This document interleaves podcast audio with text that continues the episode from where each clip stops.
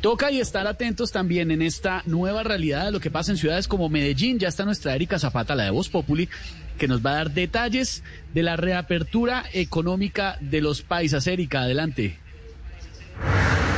Así es. Les cuento que Medellín, gracias al alcalde medellinense de los medellinenses, que son de Medellín, o sea, medellinenses, a partir del primero de septiembre, hasta usted podrá salir sudado. El único sudado que sigue prohibido es el de Paola Jara. Ay, no. Ahora no se vayan a despertar muy rápido, pues no por mucho madrugar. Amanece más temprano. No, señor. No por mucho madrugar se va a salvar de la despertada que le van a pegar con la trompeta del mariachi, pues. Lo único que pide el alcalde Daniel Quintero para reabrir la economía es que en los bares no se venda licor. ¿Qué tal?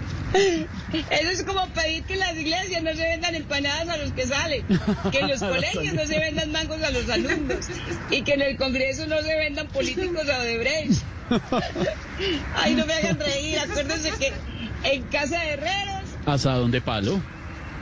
Señor, en casa de herreros vivía el primer curita del Minuto de Dios. No, al padre García Herrera. Ay, no, informó para vos, Populi, el Cazapata.